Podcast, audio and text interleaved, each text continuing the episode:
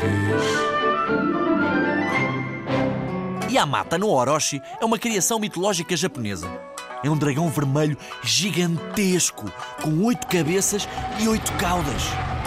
Para não fazer mal aos humanos, o dragão todos os anos exigia um sacrifício de oito donzelas ao povo japonês. Porém, houve uma vez que a donzela escolhida foi a noiva do deus do mar e das tormentas. Para a proteger, o deus pediu aos pais da noiva que produzissem a bebida japonesa sake e a colocassem em oito vasos, pois ele tinha uma estratégia. Colocou os vasos, cheios de sake, à porta de casa da donzela e assim que o dragão chegou, não resistiu e enfiou cada uma das suas cabeças dentro de um vaso. O dragão ficou bêbado e o deus matou-o para salvar a sua noiva. O Japão pôde assim viver em paz e eles viveram felizes para sempre.